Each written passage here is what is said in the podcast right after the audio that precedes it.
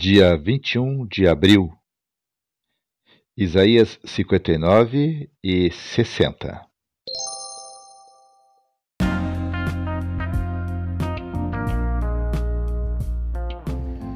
Bíblia Bom Dia, versão Nova Tradução na Linguagem de Hoje. Reflexões, Pastor Israel Belo de Azevedo. Áudio, Pastor Flávio Brim.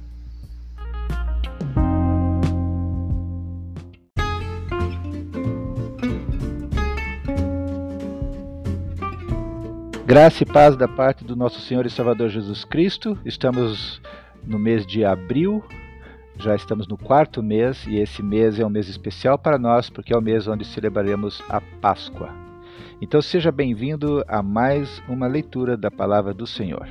Deus querido, Deus amado, nós te agradecemos pela oportunidade de aqui estarmos. Pedimos, Deus, a visitação do Teu Espírito Santo, ministrando a nossa mente, o nosso coração, e nos ajude, Senhor, de tal forma que todos os princípios da Tua palavra que aqui forem ouvidos, lidos, que o Teu Espírito ministre em nós esses princípios e que eles façam, Senhor, parte do nosso caráter, da nossa é, moldando, Senhor, o nosso temperamento, os nossos valores, para que reflitam os teus valores, os teus pensamentos. É a nossa oração, no nome de Jesus. Amém.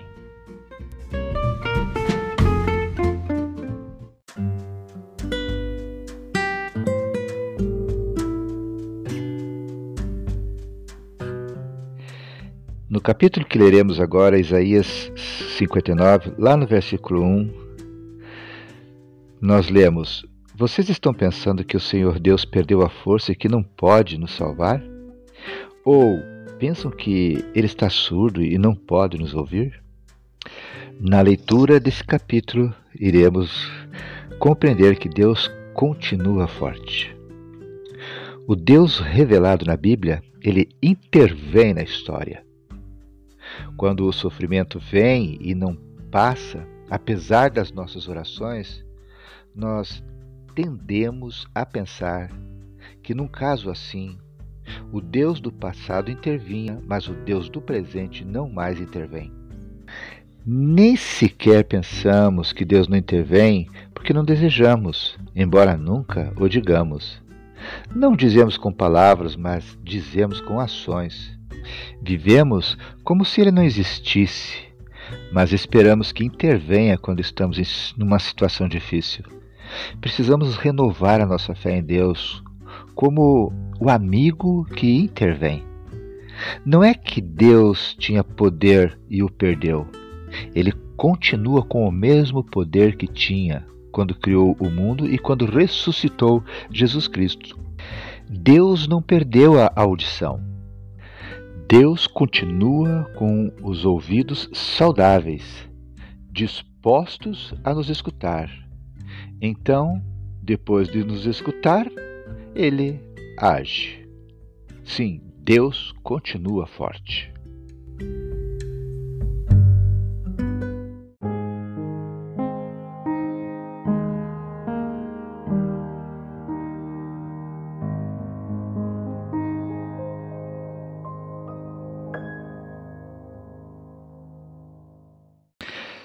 Iremos fazer agora a leitura de Isaías capítulo 59.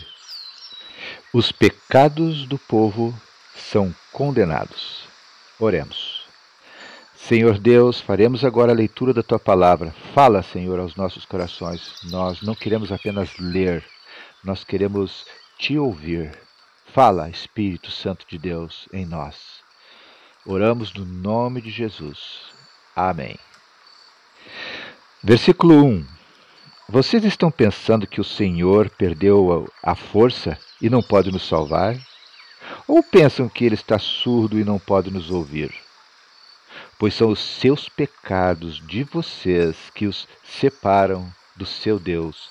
São as suas maldades que fazem com que ele se esconda de vocês e não atenda às suas orações.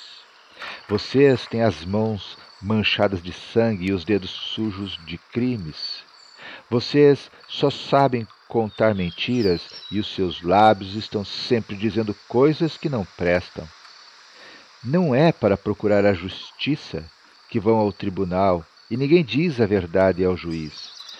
Todos confiam em mentiras e falsidades, inventam maldades e praticam crimes. Os seus planos perversos são como os ovos de uma cobra venenosa. Quem come os ovos morre, e se um se quebra, dele sai outra cobra venenosa. Os seus planos não prestam para nada, parecem teias de aranha. Elas não servem para fazer roupa, e ninguém pode se vestir com elas. Tudo o que vocês fazem é mal, todas as suas ações são criminosas. Vocês correm para fazer o que é errado e se apressam para matar pessoas inocentes. Vocês pensam somente em maltratar os outros. E por onde passam, deixam a destruição e a desgraça. Não conhecem o caminho da paz e todas as suas ações são injustas. Vocês preferem seguir caminhos errados e por isso não têm segurança. Versículo 9: O povo confessa os seus pecados. Deus ainda não nos salvou, pois temos pecados e por isso ele demora em nos socorrer. Procuramos a luz, mas só encontramos a escuridão. Buscamos lugares claros, mas continuamos nas trevas. Andamos apalpando as paredes como se fôssemos cegos, como se não tivéssemos olhos. Ao meio-dia tropeçamos como se fosse noite e em plena flor da idade parecemos mortos. Rugimos como ursos assustados, gememos como pombas. Esperamos a salvação, porém ela demora. Desejamos socorro, mas ele está longe de nós.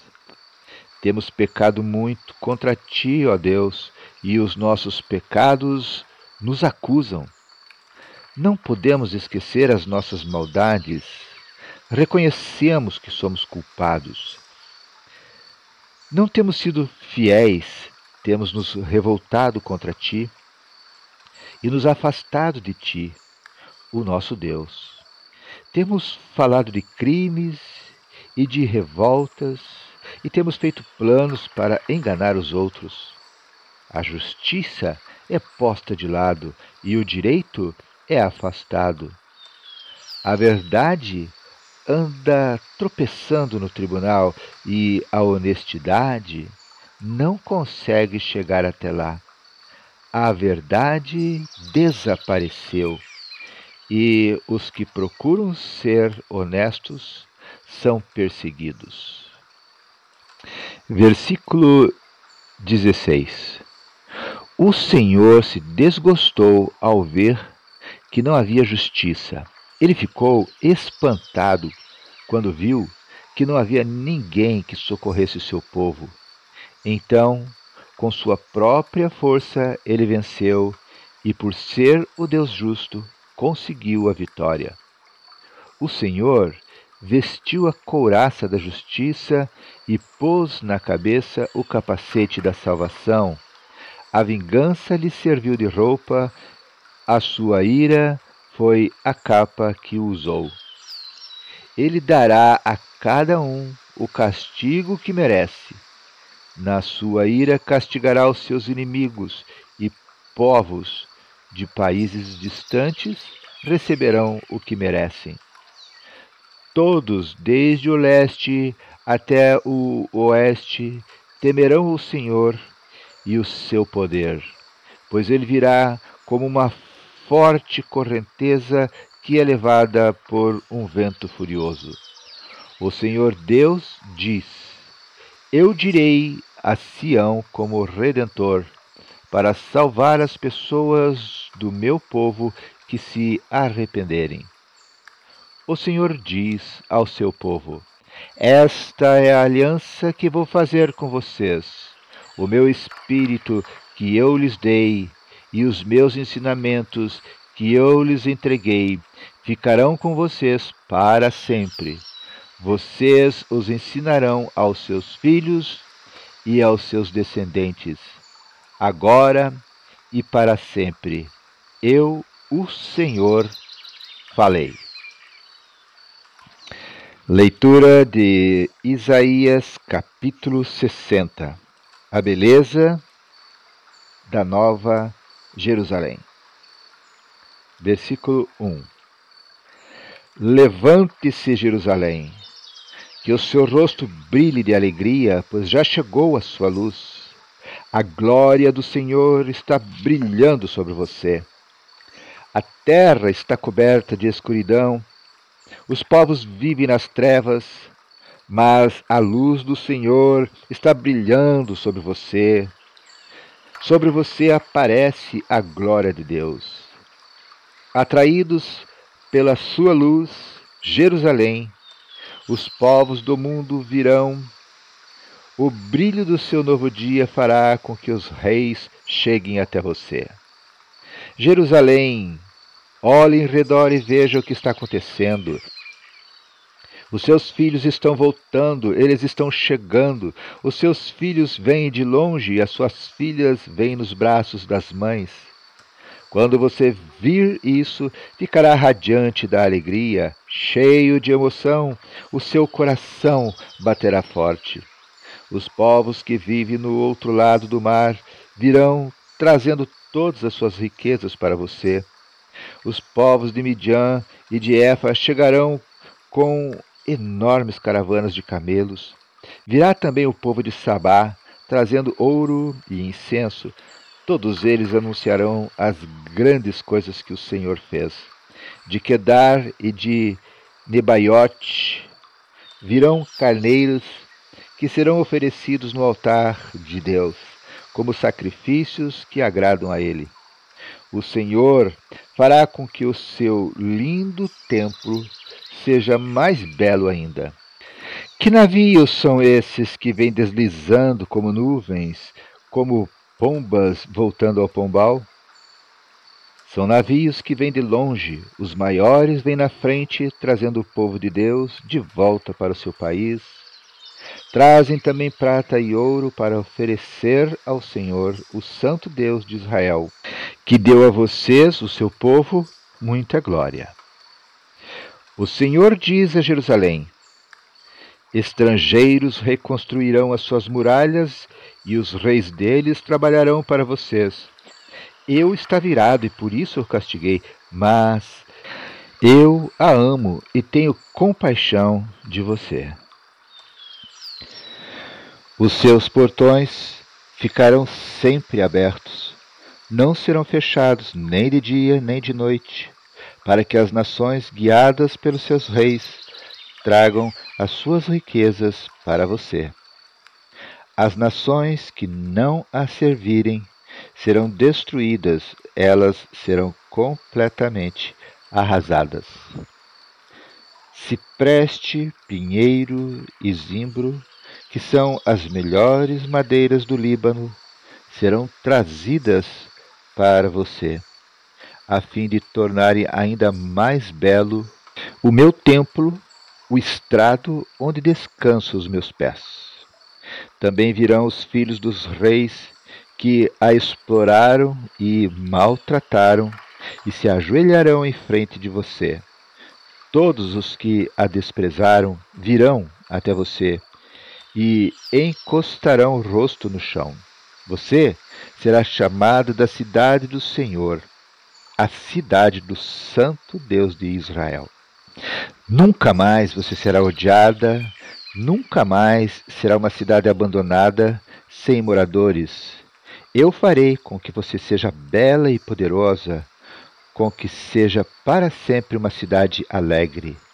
Nações e reis estrangeiros cuidarão de você como a mãe que dá de mamar ao filho.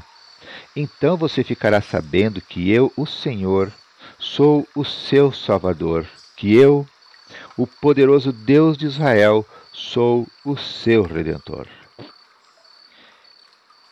Em vez de bronze, eu trarei ouro para você e prata em vez de ferro. Trarei bronze e ferro em vez de madeira e pedras. Farei com que a paz seja o seu rei e com que a justiça a governe. Nunca mais haverá violência na sua rua. O seu país não será destruído e arrasado novamente. Você chamará suas muralhas de salvação e os seus portões de louvor a Deus. Nunca mais o sol a iluminará de dia, nem a lua de noite, pois eu, o Senhor, serei para sempre a sua luz, e a minha glória brilhará sobre você. Eu serei o seu sol e a sua lua, um sol que nunca se põe, uma lua que não para de brilhar. A minha luz brilhará sobre você para sempre, e os seus dias de luto chegarão ao fim. O seu povo fará o que é direito e para sempre será dona da terra prometida. Eles são a planta que eu plantei, com as minhas próprias mãos eu os fiz, para que eles mostrem a todos a minha grandeza. Este punhado de gente será um povo numeroso. Esta nação tão pequena será a mais poderosa de todas. Eu sou o Senhor, e logo, no tempo certo, farei com que isso aconteça. Término da leitura de Isaías, capítulo 60.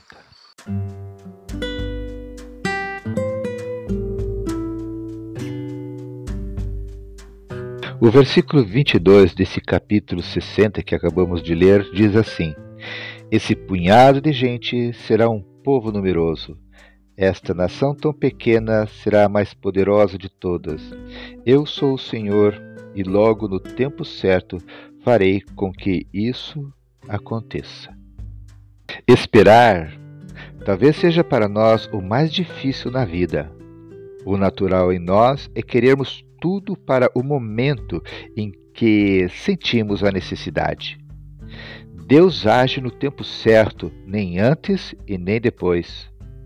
Se considerarmos os homens e mulheres da Bíblia, veremos que Deus interveio na vida deles no tempo certo.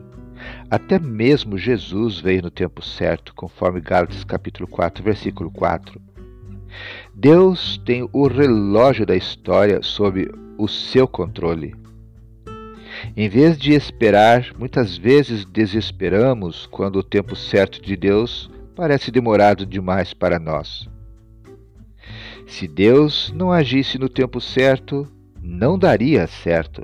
Por exemplo, temos de fazer uma cirurgia, mas está demorando para ela ser marcada. Oramos, mas desesperamos porque a intervenção dos médicos não acontece.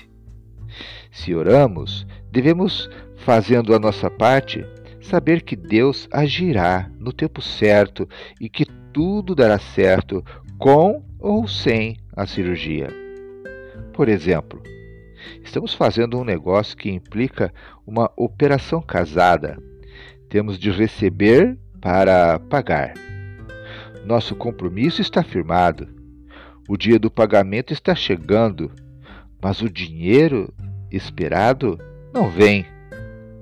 Se buscamos a orientação de Deus para o negócio, o dinheiro esperado chegará de um modo ou de outro no tempo certo.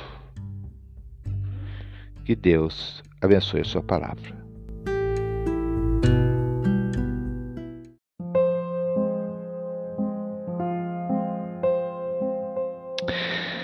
Deus amado, Deus querido, te agradecemos, Senhor, pela leitura da tua palavra. Obrigado, Senhor, pelos ensinamentos, pelos princípios, pelas verdades, Senhor, que foram ministrados ao nosso coração. Deus, nos ajude, Senhor, no sentido de que essas verdades fiquem consolidadas dentro dos nossos valores, princípios, dentro do nosso caráter, que seja cada dia mais parecido com o caráter de Jesus Cristo. Caráter cristão é o que desejamos. Senhor, Nos ajude, Deus, a aprendermos a descansar em Ti, a esperar o Teu tempo. Senhor, não querermos necessariamente que as coisas sejam feitas no nosso tempo, mas no Teu tempo. Nós te louvamos, te agradecemos, Senhor, porque nós pertencemos a Ti. Nós não apenas dependemos de Ti, mas nós temos prazer, nos deleitamos, Senhor, em descansar em Ti. Não queremos que as coisas sejam feitas dentro do nosso tempo, mas que elas sejam, Senhor, feitas no Teu tempo, porque o Teu tempo é melhor do que o nosso tempo. O Teu tempo está certo, Deus. Então é por isso que nós desejamos que Teu Espírito Santo nos dê fé, nos dê esperança, Senhor, nos dê paz no coração para aguardarmos o teu tempo para a manifestação, Deus das bênçãos, ó Deus da tua vontade no nosso querer, na nossa vida, na nossa história e na história das pessoas a quem amamos e por elas temos intercedido. Senhor, nós te agradecemos, Senhor, mais uma vez por esse dia. Te pedimos no nome de Jesus a tua bênção sobre nós. Abençoa também, Senhor, nossos familiares, abençoa os nossos irmãos em Cristo que estão fazendo parte dessa jornada da leitura de toda a Bíblia. Ó Deus, que eles permaneçam firmes e constantes, que eles tenham, Senhor, a bênção de poderem chegar até o fim da leitura da tua palavra. Nós te agradecemos por esse tempo no nome de Jesus Cristo. Amém.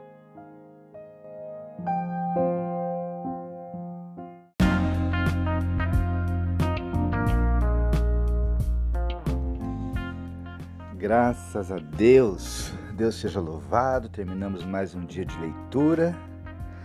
As comemorações da Páscoa já passaram e nós estamos agora indo em direção ao término do mês de abril. Daqui a pouquinho ele será concluído e nós vamos avançando em direção a nossa proposta, nosso desafio, nosso alvo de ler toda a palavra do Senhor. Que Deus continue nos abençoando. Fique com Deus e, se Deus quiser, até amanhã.